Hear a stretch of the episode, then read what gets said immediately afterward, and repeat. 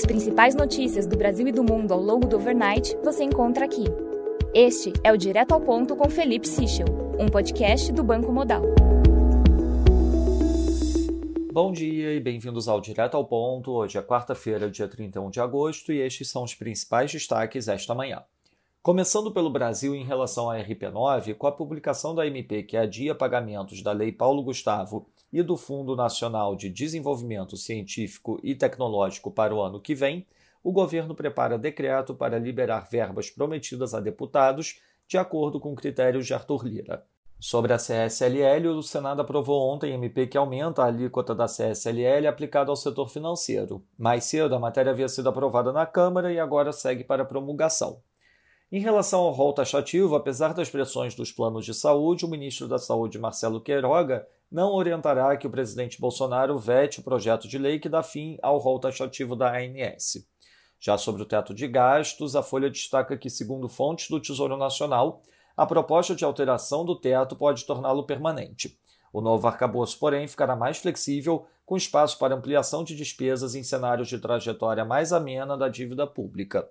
A proposta só deve ser apresentada oficialmente depois das eleições, mas o Tesouro espera, ao longo do mês de setembro, coletar impressões e contribuições de acadêmicos e agentes do mercado financeiro. Sobre o STF, segundo o Estadão, a quebra do sigilo bancário e o bloqueio das contas dos oito empresários bolsonaristas que foram alvo de buscas na semana passada não foi requisitada pela Polícia Federal. O ministro Alexandre de Moraes atendeu a um pedido do senador Randolfo Rodrigues. Em relação às eleições, a coluna de Mônica Bergamo destaca a expectativa do mercado financeiro em torno da indicação de Geraldo Alckmin ao Ministério da Economia em um eventual governo Lula. Passando para o setor internacional, na zona do euro, o CPI de agosto teve variação de 9,1% year over year, acima do esperado 9% e também acima da leitura anterior de 8,9%. Já o CPI subjacente avançou de 4% para 4,3%, ante expectativa de manutenção inalterada em 4%. Na Alemanha, o unemployment change teve variação de 28 mil em linha com o esperado. Já o desemprego ficou em 5,5%, também em linha com o esperado, porém acima da leitura anterior de 5,4%.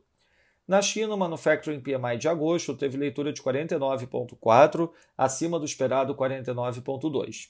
Já o Non-Manufacturing PMI teve leitura de 52,6, acima do esperado 52,3, porém abaixo da leitura anterior de 53,8.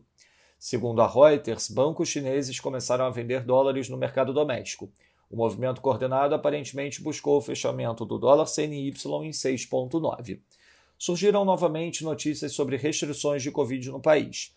Shenzhen ordenou o fechamento de locais de entretenimento em quatro distritos com cerca de 9 milhões de habitantes. Medidas restritivas também foram tomadas em alguns distritos de Guangzhou e Dalian. Na agenda do dia, destaque aqui no Brasil para a divulgação da PNAD, nos Estados Unidos teremos a divulgação do ADP e na China, no overnight, teremos a divulgação do Caixin Manufacturing PMI. Fora isso, também a divulgação das leituras finais de Manufacturing PMI na zona do euro e no Reino Unido. Nos mercados, o dólar index avança 0,30%, o peso mexicano desvaloriza 0,30% e o rand sul-africano desvaloriza 0,34%. No mercado de juros, o título americano de 2 anos abre 4 basis points, enquanto o título de 10 anos abre 5 basis points.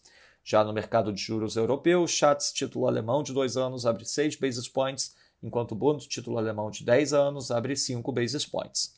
Na Itália, o título de 2 anos abre 10 basis points. No mercado de ações, o S&P futuro cai 0,08%, enquanto o DAX cai 0,97%. Já no mercado de commodities, o WTI cai 3,03%, enquanto o Brent cai 3,15%. Essas foram as principais notícias do overnight. Um bom dia a todos. Até o nosso próximo podcast direto ao ponto do Banco Modal amanhã.